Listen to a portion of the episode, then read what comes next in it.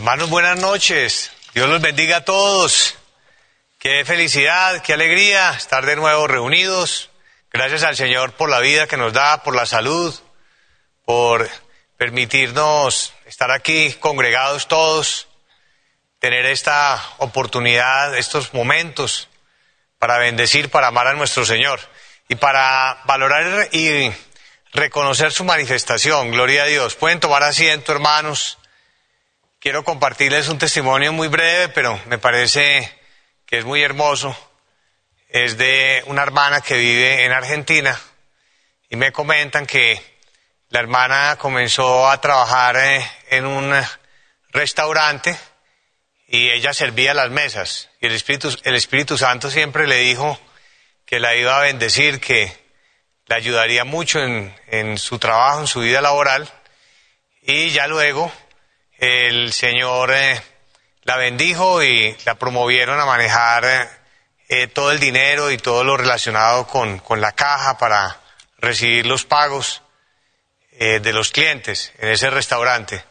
Y recientemente la llamaron los dueños de, de la cadena de restaurantes y le dijeron usted va a quedar ahora a cargo de este restaurante, usted lo va a administrar. De esa forma, el Señor le ha concedido a nuestra hermana esa bendición tan hermosa. ¿Y qué aprendemos con, con este testimonio? Aparte del poder de Dios y del cumplimiento fiel de las promesas del Señor, aprendemos también que cuando eh, los hijos de Dios son honestos, buenos trabajadores y se ganan la confianza de sus jefes, porque ella también ya comenzó a administrar eh, todo lo que era la caja y el ingreso de los recursos, pues alcanzó esta bendición maravillosa por su testimonio y ante todo por el poder de nuestro Señor. Gloria a Dios, bendito el Altísimo, que cada día nos sorprende con todas sus maravillas. Pongámonos de pie, vamos a leer en nuestras Biblias, vamos en esta noche a estudiar todo lo relacionado con eh, el tema de no tentar a Dios. Ese es el título de la predicación. No tentar a Dios. Y para ello vamos a leer inicialmente en el libro de Deuteronomio. Leamos en Deuteronomio, en el capítulo número 6, Deuteronomio capítulo 6, leamos en el Antiguo Testamento, en el versículo número 16 solo en el versículo 16. Vamos a leer para honor y gloria del Señor. No tentaréis a Jehová vuestro Dios como lo tentasteis en Masá. Amén. Pueden tomar asiento de nuevo, hermanos. Hace unos días eh, dimos una predicación que se denominaba no caer en la tentación. Y esa predicación se refería a la situación de nosotros como creyentes, que el maligno nos coloca tentaciones y que por eso nosotros debíamos orarle al Señor y siempre decirle en nuestras oraciones que nos guardara de caer en la tentación, de caer en el mal, de pecar, de fallarle a Dios. Y también enseñábamos que era importante cuando viniera la tentación huir. Y esa fue la, explicación que se dio en su momento. Hoy vamos a dar una enseñanza eh, parecida, pero ya no es la situación que vivimos nosotros como seres humanos cuando somos tentados por el maligno, por el diablo, sino que vamos a enseñar ya la situación de nosotros no caer en otro pecado, en otro error, que es tentar a Dios. Como acabamos de leer en este versículo de Deuteronomio, el Señor desde el principio les dijo que no fueran a tentar a Dios. Les dijo, no tentaréis a Jehová vuestro Dios. Y eh, la pregunta sería, bueno, ¿y qué significa no tentar a Dios? No tentar a Dios tiene dos significados. El primer significado es que nosotros, en nuestra vida espiritual, en nuestro comportamiento, nosotros siempre tengamos eh, presente que Dios es un Dios grande y maravilloso. Y van a tentar a Dios las personas que tienen la idea de que Dios es incapaz, aquellos que minimizan a Dios. Esa es la primera forma de tentar a Dios, cuando usted, ante un problema, ante una adversidad, ante una dificultad de la vida, una tribulación, una trampa que el maligno le coloque, usted piensa que Dios es incapaz, que Dios no va a poder resolverle ese problema o que Dios no tiene poder para ayudarle. Esa es la primera forma de tentar a Dios.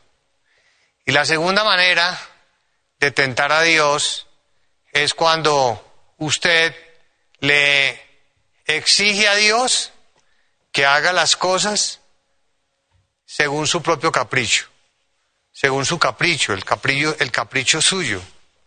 Usted quiere poner a Dios a hacer cosas porque ese es su capricho, pero usted no deja que Dios haga las cosas según su voluntad, sino que quiere exigirle a Dios que se someta a su capricho, a su obstinación, a su propio parecer.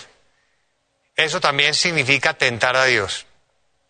Entonces vamos a ver versículos de la Biblia en donde primero eh, vamos a destacar cuando el pueblo antiguo dudó del poder de Dios, pensó que Dios era incapaz, y luego vamos a ver versículos donde se ve en la Biblia que la gente tentó a Dios eh, porque pensaban que Dios, que a Dios se le podía exigir que se sometiera al capricho de ellos.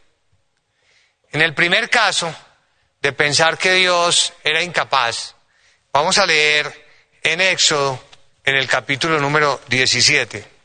Leamos el ejemplo en Éxodo 17, que nos trae la Biblia, de lo que pasó en el desierto. Éxodo 17, en el versículo número 2, cuando le faltó el agua al pueblo antiguo y ellos al sentirse en esa situación sedientos, comenzaron a altercar, comenzaron a contender con Moisés, como dice en el versículo 2, y altercó, altercó el pueblo con Moisés y dijeron, danos agua para que bebamos. Y Moisés les dijo, ¿por qué altercáis conmigo? Pero fíjense la, la siguiente pregunta, ¿por qué tentáis a Jehová? Porque Moisés estaba observando que el pueblo estaba pensando que Dios era incapaz de darles agua. Así estuvieran en el desierto. Porque esa, esa manera como discutían, esa manera como altercaban, esa manera como hacían la provocación, eh, no solo para con Moisés, porque él estaba obedeciendo la orden de Dios, sino sobre todo con Dios, demostraba que ellos pensaban que Dios no era capaz, no era poderoso para darles agua en el desierto. Y explica en el versículo número 7, y llamó el nombre de aquel lugar Masá y Meriba por la rencilla de los hijos de Israel.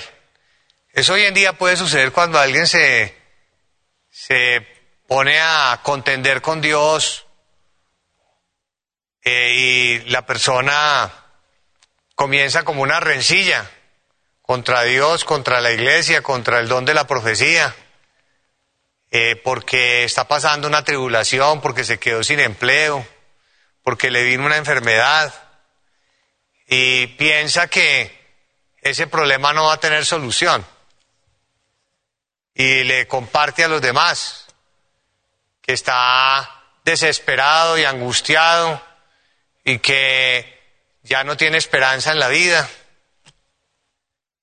pero se le olvida que Dios es poderoso. Está minimizando a Dios. Si la persona empieza a renegar, esa persona está tentando al Señor porque está dando a entender que Dios es incapaz, que Dios es pequeño, que Dios no tiene poder. Eso, se llama tentar a Dios. Y nosotros tenemos que cuidarnos muchísimo porque eh, tentar a Dios es algo que uno puede cometer con mucha facilidad. Es un pecado cuando uno empieza con la incredulidad y uno duda y uno cree que eso no tiene solución y que ya se acabó la vida y que ya no sigue nada más. Estamos tentando a Dios porque estamos pensando que Dios es incapaz y es una gran ofensa. Nosotros siempre tenemos que pensar de Dios lo mejor y siempre tenemos que darle la honra, siempre tenemos que homenajearlo y siempre tenemos que pensar que Él es el más grande, que Él es el más poderoso, que Él es el más capaz, que no hay ningún problema, que no hay ninguna situación en la vida, ninguna circunstancia que pueda resistirse al poder de Dios. Y que si Dios permite que vengan problemas a nuestra vida, es porque el Señor eh, quiere eh, conocer qué hay en nuestro corazón. Quiere probarnos, pero Dios sí nos puede probar a nosotros, pero nosotros no podemos probar a Dios. Esto es importante que lo tengamos en cuenta, la palabra probar a Dios, porque si ustedes quisieran también definir qué es tentar a Dios, tentar a Dios significa que ustedes van a probar a Dios, que nosotros probamos a Dios y nosotros no somos nada, ni somos nadie para ir a probar a Dios. Dios sí nos puede probar a nosotros, porque Él es nuestro creador. Pero nosotros a nuestro creador no lo podemos probar. Nosotros no podemos probar a Dios a ver si Dios es capaz de hacer algo o no. Nosotros no podemos probar a Dios diciéndole o exigiéndole que haga un capricho, que no algo que nosotros queremos, ¿no? Pero el Señor sí nos puede probar, el Señor sí lo puede probar a usted, me puede probar a mí, a todos nos puede probar. Pero nosotros a Dios no. Entonces, la definición de tentar a Jehová es probar a Dios. Y nosotros tenemos que cuidarnos de tentar a Dios. Cuando usted lea la Biblia, no tentaréis a Dios, significa no probaréis a Dios. No, nosotros no, son, no tenemos facultad ni, ni podemos cometer esa osadía de ir a probar a Dios. Dios sí nos puede probar. Y lo podemos probar pensando que Él es incapaz o exigiéndole que se adapte Dios a nuestro capricho. ¿Quiénes somos nosotros para hacer eso? Por ese motivo, eh, dice aquí Moisés que el pueblo tuvo esa rencilla y dice de nuevo Moisés en el, versículo, en el versículo 7, renglón 3, y porque tentaron a Jehová, o sea, probaron a Dios, diciendo, pero ¿cómo lo probaron? Lo probaron de la primera forma, pensando que Dios era incapaz, porque ¿qué dijeron? ¿Está pues Jehová entre nosotros o no? Eso es lo que pasa, porque ellos estaban eh, poniendo en tela de juicio el poder de Dios, estaban pensando que Dios era incapaz para darles agua. Era algo como decir, ¿está Dios aquí? ¿Vive Dios? ¿Dios existe? Después de haber visto tantos milagros y tantas maravillas, nosotros siempre debemos pensar, así estemos en un momento muy difícil de nuestra vida, que con el Señor todo va a mejorar. Gloria a Dios. Que con el Señor algo bueno viene en camino. Que con el Señor siempre va a haber una salida. Así estemos tristes. Así estemos abatidos. Así estemos en un problema grande. Siempre al final vendrá la bendición del Señor. Siempre al final prevalecerá Dios. Siempre al final seremos bendecidos. Cuán grande es nuestro Señor. Y Vamos a leer también, pero fíjense esta pregunta, ¿está pues Jehová entre nosotros o no? ¿Existe Dios o no? ¿Está el Señor aquí? ¿Tiene poder Dios para hacer las cosas? ¿Es capaz? Esa, esa es la tentación a Dios, es tentar a Dios, es probar a Dios que si Dios es capaz o no, y que si está o no. Claro que está, claro que vive, claro que está en todos los lugares, pero su manifestación está aquí con nosotros, a través del don de la profecía, a través de las visiones, a través de los sueños, a través de las promesas que nos ha dado. Leamos en números, en el capítulo número 11, leamos en el versículo, en el libro de números, versículo número 18 hasta el versículo número 23, se destaca que el pueblo tenía hambre y en medio de esa situación le exigían a Moisés que les diera comida. Y el Señor le dijo a Moisés que le hablara al pueblo, que se santificaran, porque dice la Biblia en el versículo 18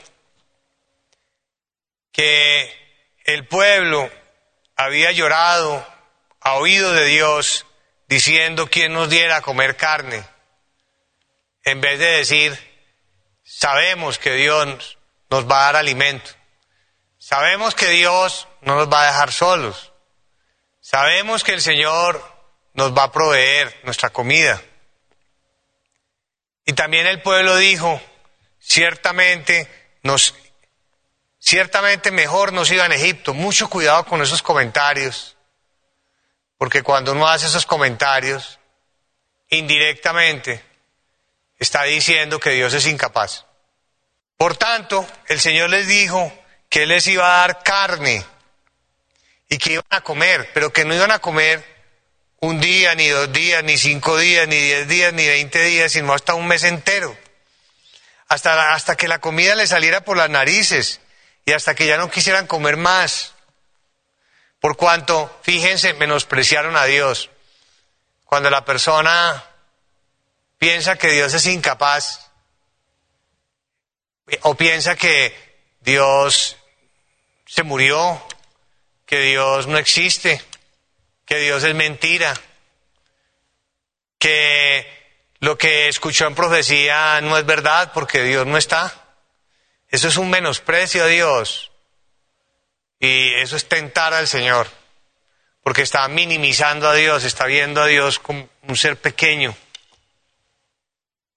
Nosotros al contrario tenemos que verlo como el más grande, como el más poderoso, como nuestra vida misma, como nuestro todo como nuestro Salvador, como quien está con nosotros siempre, guiándonos y enseñándonos. Y solo hablar palabras buenas de Dios, solo palabras de elogio. En medio de esa situación, Moisés, de manera similar a lo que aconteció en el Nuevo Testamento, cuando el Señor Jesús dijo que iba a alimentar a miles con unos cuantos panes y con unos cuantos pescados, y que los discípulos no salían del asombro y se preguntaban, pero ¿cómo irá a ser el Señor para alimentar a estos miles con esta poca comida? Así, no tentando a Dios, sino por el mismo asombro y de manera similar, porque el amor de Moisés para con Dios era muy grande. Moisés le preguntó al Señor, ¿cuánto ¿Cuántos bueyes se van a necesitar para alimentar 700 mil de a pie? ¿Cuántas ovejas y bueyes va a ser necesario degollar en este desierto? Y el Señor en el versículo 23 le dijo, ¿acaso se ha cortado la mano de Jehová? Ahí, hermanos, vemos claramente que el Señor espera de nosotros ese conocimiento, esa madurez, que nunca pensemos que Dios es incapaz, que nunca pensemos que la mano de Dios se ha cortado. Hay personas que a veces quisieran recibir más en la vida, pero ustedes no creen que si Dios quisiera darnos más, no nos daría más. Y si no nos ha dado más es porque no es el tiempo de Dios, pero el día que Dios quiera darnos, nos va a dar más. De modo que estemos felices con lo que tenemos. Porque si eso es lo que Dios nos ha dado, es su plan, es su voluntad.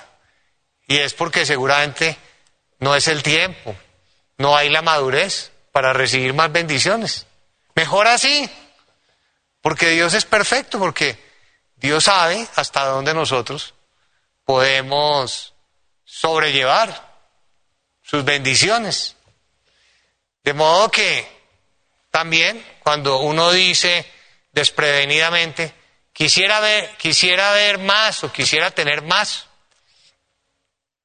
o quisiera que se vieran más cosas, salvo en lo espiritual, en lo espiritual sí, debemos siempre aspirar a más, pero también hay que reconocer que nos falta. Pero en lo espiritual sí podemos más, pero en lo material no. Para alguien que dice, no, yo quisiera más, no, todo bien con lo que veo, ni con lo que he recibido, ni con lo que veo que reciben mis hermanos, no. No es correcto ese, ese, ese mensaje. Es un mensaje bien intencionado, bonito cuando se dice respecto de hermanos de la iglesia, es hermoso, pero quizá no es el más correcto porque más bien digamos, cómo nos ha bendecido el Señor. Gracias a Dios por todas sus bendiciones. Nos sentimos satisfechos y felices porque todo lo que hemos recibido del Señor es su bendición, es su plan, es lo que Él quiere darnos. Pero nunca porque Él no pueda darnos más, porque jamás vamos a pensar que Dios es incapaz para darnos más. Cuando llegue el momento, Dios nos lo dará si es su voluntad. De modo que así el Señor espera que pensemos, y por eso dijo acá, ¿acaso en el verso 23 se ha cortado la mano de Jehová? Ahora verá si se cumple mi palabra o no. Entonces, no, no llevar las cosas a ese extremo, sino siempre eh, pensar eh, que Dios es el más grande y el más poderoso. Bendito su nombre. Y vamos a leer en el Salmo 78, también de la forma como el pueblo tentó a Dios. En el Salmo 78, y de lo que decían. Salmo 78, en el versículo 17, volvieron a pecar contra Dios. Y la Biblia dice que fue un pecado. Y aún en el verso 18 dice, ¿y cuál es el pecado? Y el pecado fue que tentaron a Dios. Porque en el 17 dice, pero aún volvieron a pecar contra Él, rebelándose contra el Altísimo en el desierto. ¿Por qué? Cuando dice en el verso 18, pues, entonces es como decir, ¿por qué? ¿Por qué qué? Porque tentaron a Dios. ¿Cómo lo tentaron? En su corazón. ¿De qué forma? Pidiendo comida a su gusto. Ahí también eh, está la otra forma de tentar a Dios, que eh, cuando dice pidiendo comida a su gusto, era como sometiendo a Dios al capricho de ellos, como que tenía que ir la comida que ellos querían comer, no la que Dios les quisiera dar. Y hablaron contra Dios diciendo, podrá poner mesa en el desierto, imagínense eso. Y es tan real que Dios escucha nuestros comentarios y que ve nuestras actitudes y que ve nuestro despropósito y también nuestra falta de entendimiento y nuestra inmadurez. Cuando estamos pasando un momento difícil en la vida y pensamos que ya todo se acabó para nosotros y que ya no sigue nada más. Como si Dios se hubiera muerto, como si Dios no fuera eterno y poderoso y creador del universo y dueño de todo. Y dice en el verso 20 que a pesar de Dios haberles dado agua, dice, he aquí ha herido la peña y brotaron aguas, a pesar de eso, y torrentes inundaron la tierra, ya se les había olvidado. Y se hacían la pregunta, ¿podrá dar también pan? Fíjense, hermanos, que cuando hace esa pregunta, ¿podrá dar también pan? Está poniendo en tela de juicio la capacidad de Dios. Esa es la tentación. Siempre que usted ponga en tela de juicio la capacidad de Dios y usted lo vea como pequeño y usted diga, no, esto está como muy difícil, esto como que, esto como que no va a salir, esto como que no va a funcionar, esto como que por aquí no es, porque esto ya, esto ya se perdió, esto ya se acabó, esto aquí ya no hay salida, no, no, porque aquí dice que a Dios no le gusta que nosotros lo veamos como incapaz. Obviamente sí tenemos que ser diligentes, tenemos que esforzarnos, tenemos que hacer las cosas, todo lo que esté al alcance de nuestra mano, ser diligentes, claro, pero nunca, nunca de, eh, minimizar a Dios o pensar que Él no puede o que es incapaz, no. ¿Podrá dar también pan? ¿Dispondrá carne para su pueblo? Todas esas preguntas son las que se hacen los seres humanos y eso se llama tentar a Dios. Y eso el diablo se lo ha enseñado al ser humano también. Porque el, el diablo también hace todas estas cosas que es como tratando de menospreciar o tratando de por debajear o tratando de desconocer el poder del Señor. Y eso es algo delicado, es algo que a Dios lo ofende. Y por eso dice aquí en el versículo 21, por tanto oyó Jehová, que es espíritu que vive, que lo sabemos porque nos habla, y dice, y se indignó, se indignó del Señor.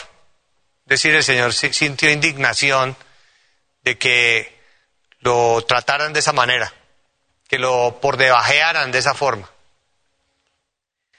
Ahora vamos a ver ejemplos en la Biblia de cuando se da otra forma de tentar a Dios, que es cuando las personas quieren someter a Dios a su capricho. Veamos un ejemplo en Mateo 16, en el versículo 1. Mateo 16, en el Nuevo Testamento, Mateo 16, versículo número 1. Y enseña la Biblia que esto es cuando la gente empieza a pedir señal. Cuando alguien dice, no, que Dios me dé una señal, eso es tentar a Dios, para que ustedes también ya lo conozcan y lo aprendan. No, que yo quiero que Dios me dé una señal. Pues diciendo eso, está cometiendo un error grave, que está tentando a Dios, porque usted está tratando a Dios como de someterlo, de exigirle que haga un, siga su capricho, porque a usted su capricho lo llevó a exigirle a Dios que le dé una señal. No, Dios no le va a dar señal porque usted quiere que le dé señal. Si algún día, en un momento de vida o muerte, Dios quiere manifestarse y hacer un milagro, lo va a hacer, pero es, pero es cuando Dios quiera hacerlo, no cuando y se necesite. Y si usted es digno, de que Dios lo salve, porque si usted está en pecado, el Señor no va a hacer nada.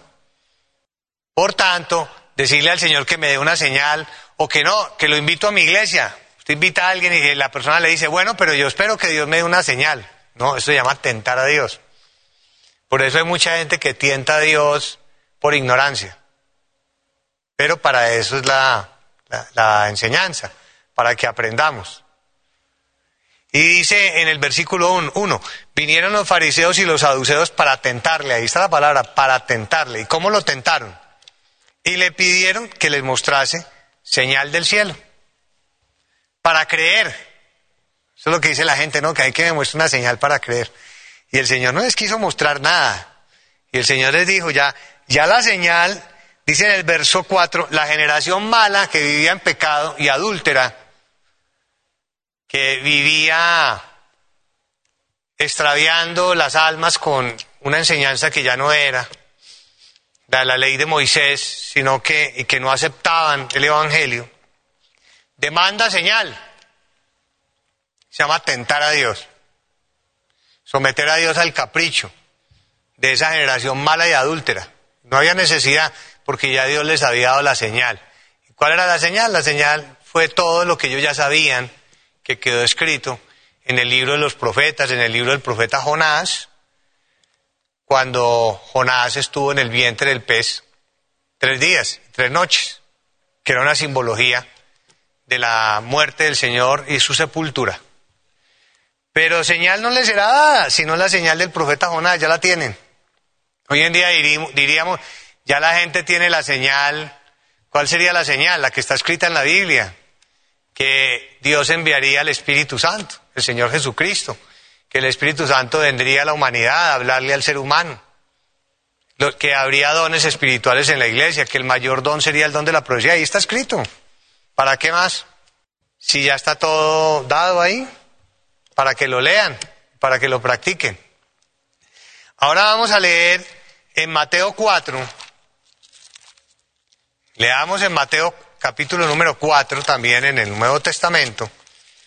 Este pasaje que hemos leído eh, todos de la tentación del Señor Jesús. Aquí yo quiero destacar lo siguiente, que eh, nosotros tentamos a Dios y eso es un pecado y por eso estamos aprendiendo para nunca tentar a Dios. Pero también el diablo tienta a Dios. Tentó a Dios y tentó al Señor Jesucristo. Y el diablo es quien le enseña a la humanidad a tentar a Dios. Y a faltarle el respeto a Dios. Y a ver lo pequeño. Vez de ver lo grande, de ver lo inmenso, de ver lo poderoso. De verlo como rey, señor y dueño de todo. Y el diablo vino aquí a someter a, Dios, a su tentación, a someterlo a su capricho.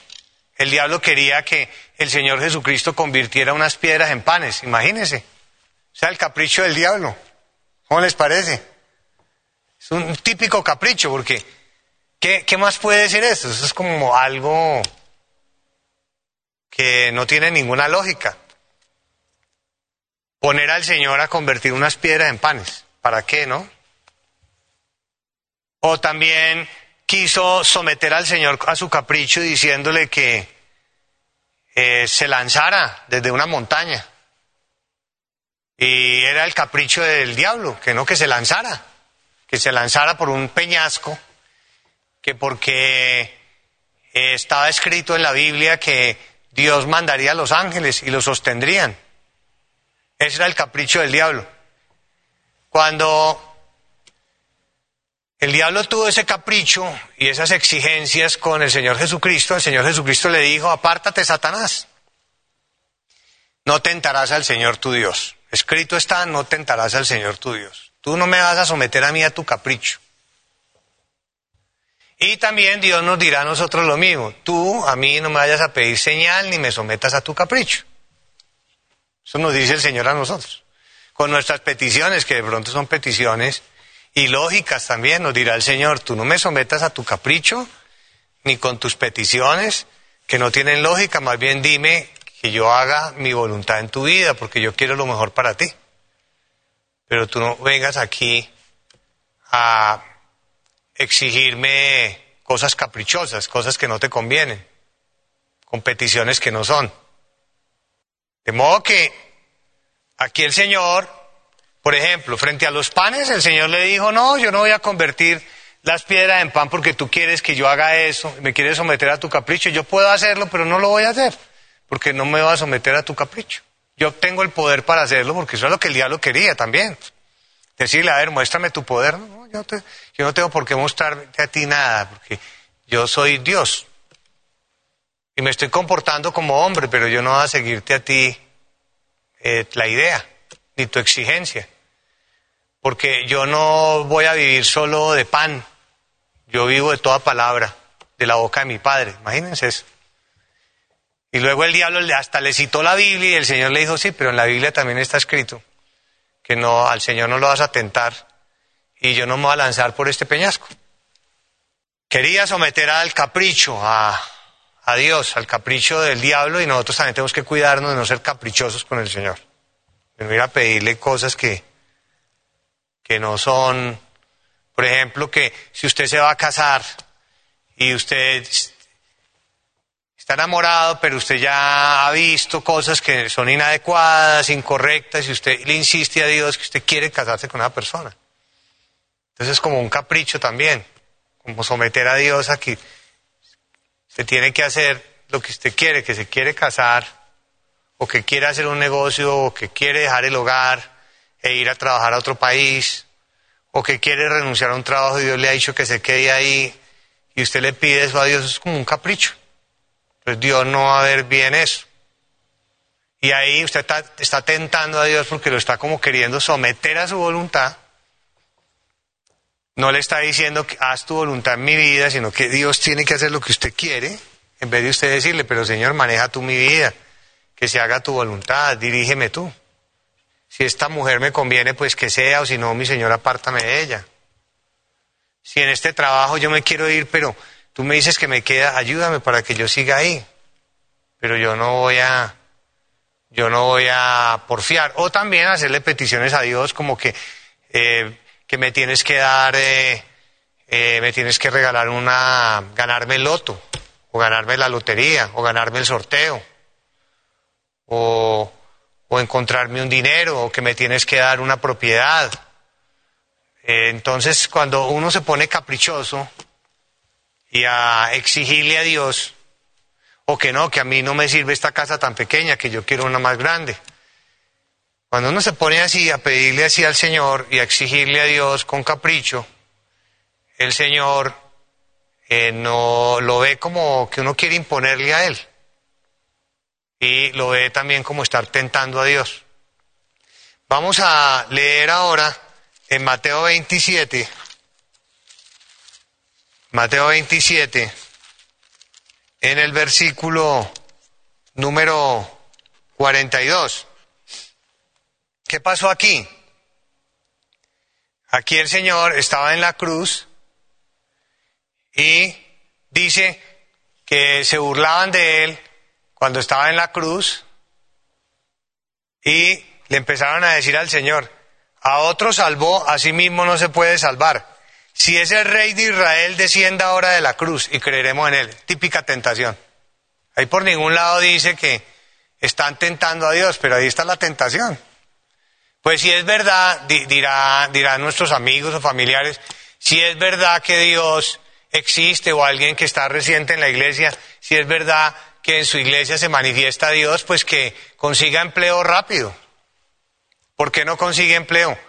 Si es verdad que en su iglesia existe Dios y se manifiesta, entonces que las ventas se mejoren porque cada día se va de mal en peor su negocio. Entonces, todos esos comentarios es tentar a Dios. Y como creer que Dios estuviera para someterse al juego de los seres humanos. ¿No? Entonces, usted no se preocupe, usted diga, bueno, yo yo en la iglesia me siento feliz, a mi Dios me ha dado mucha paz, a mi Dios me habla y yo confío que Dios me va a bendecir el día que Él bien tenga. Mientras tanto, yo soy feliz porque el Señor me ha dado la paz espiritual, Él me escucha mis oraciones, yo siempre le digo que Él haga su voluntad en mi vida y yo espero que todas las cosas también en la vida material cada día mejorarán en el tiempo de Dios, pero yo me siento feliz y agradecido con lo que Dios hace en mi vida, me siento feliz con el trabajo que me ha dado, me siento feliz con este negocio que me ha dado, me siento feliz con todo lo que vivo cada día y yo sé que Dios me está bendiciendo y me seguirá bendiciendo toda mi vida. Y, las otras personas son hablando neciamente, tentando a Dios. También eh, vamos a leer ahora eh, lo que sucedía en esa época que querían como someter a Dios a su capricho en Mateo 22. En Mateo 22, en el versículo 35, al Señor venían a tentarlo también, haciéndole preguntas para ver si sabía la respuesta o no. Y también para que una vez le respondiera, cuestionarlo y desacreditarlo. Así también se daba el capricho del ser humano de poner a Dios como en un juego, como a que tenía que contestarles lo que ellos querían escuchar. y someterlo a la burla de la gente. Por eso dice que venían a preguntarle para tentarle, así es como dice la Biblia, porque es cuando uno empieza a hacerle preguntas a Dios inadecuadas. Y eso también se puede dar con el don de la profecía, y ahora vamos a explicar, cuando usted piensa que cuando viene a recibir profecía usted le puede hacer preguntas a Dios, lo que sea, eso no es así. Que hay cosas que uno no le debe preguntar a Dios. Y uno tiene que respetar y esperar a que Dios le hable a uno lo que le quiera decir a uno. Y por eso dice aquí en el verso 35, en Mateo 22, y uno de ellos, intérprete de la ley, preguntó para tentarle, ahí está, diciendo, Maestro, ¿cuál es el gran mandamiento en la ley? Y el Señor le respondió, pero con las preguntas siempre buscaban eh, volver un burlesco lo de Dios y como someter las respuestas de Dios a su capricho, a su manipulación. Y también en Marcos, en el capítulo 10, hay otra pregunta.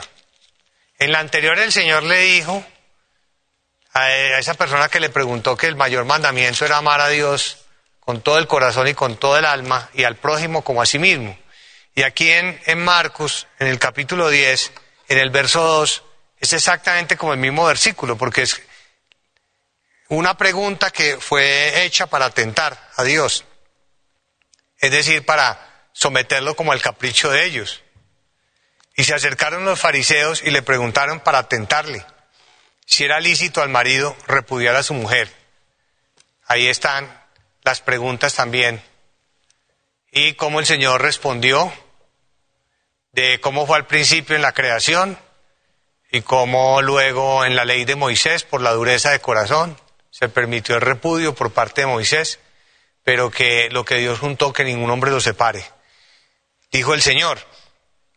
Y en Lucas 22 también está presente el capricho del ser humano, que es donde lo podemos trasladar al don de la profecía. Porque en Lucas 22 dice en el versículo 63, y los hombres que custodiaban a Jesús se burlaban de él y le golpeaban, y vendándole los ojos, le golpeaban el rostro y le preguntaban diciendo, profetiza, ¿quién es el que te golpeó? Ahí está la tentación. ¿Quién es el que te golpeó? Profetiza. Es decir, estaban sometiendo la profecía que daba el Señor Jesucristo al capricho de ellos, a una adivinación. Eso es lo que hay que cuidar también hoy en día, que cuando nosotros invitemos a las personas a la iglesia, les digamos que la profecía no es adivinación, y que es el Espíritu Santo quien les va a hablar y que no vayan a tentar a Dios diciendo, yo voy a esa iglesia a que Dios me hable de si mi esposo es fiel o infiel. Porque si alguien viene a la iglesia con esa idea, está tentando a Dios, está ofendiendo a Dios. Y si a usted alguien le dice, ay, sí, yo voy a ir allá a la iglesia que me den profecía, para que me diga si yo debo confiar en mi esposo o no. Entonces usted dígale, le voy a enseñar, no es para eso la profecía. Dios le va a hablar de lo que Dios quiera hablarle. No tome la profecía como una adivinación, ni someta a Dios a que le responda lo que usted quiere saber, sino que Dios le hablará a usted conforme a su voluntad. Déjese guiar por el Señor. Eso es lo que hay que hacer. Y también hay personas que han venido a recibir profecía para que les digan si están en embarazo o no. Eso se llama tentar a Dios. Es como someter a Dios al capricho de la persona que está tomándolo de Dios como si fuera una adivinación para que Dios le diga si está en embarazo o no está en embarazo. No. Eso también es reducir a Dios a una mínima expresión, que Dios merece respeto. No es un juego la profecía, no es el capricho del ser humano, es la salvación, es la vida eterna, es la transformación de nuestra existencia, es la paz verdadera y es la guía de Dios a nuestra existencia, conforme su plan, en su momento, de la mano bendita y perfecta de nuestro Señor. Pongámonos de pie, vamos a orarle al Altísimo. Bendito Padre Celestial, te damos las gracias por todo tu amor, por toda tu bondad, por toda tu ayuda, por toda tu misericordia, por toda tu grandeza y por todo tu poder, que es inmenso, que no tiene medida, que no tiene límites, porque tú te has salido de los mismos límites de, tu grandeza, pues no los hay, porque para ti no existen límites, ni tu poder, Señor, es limitado, ni tu mano se ha cortado.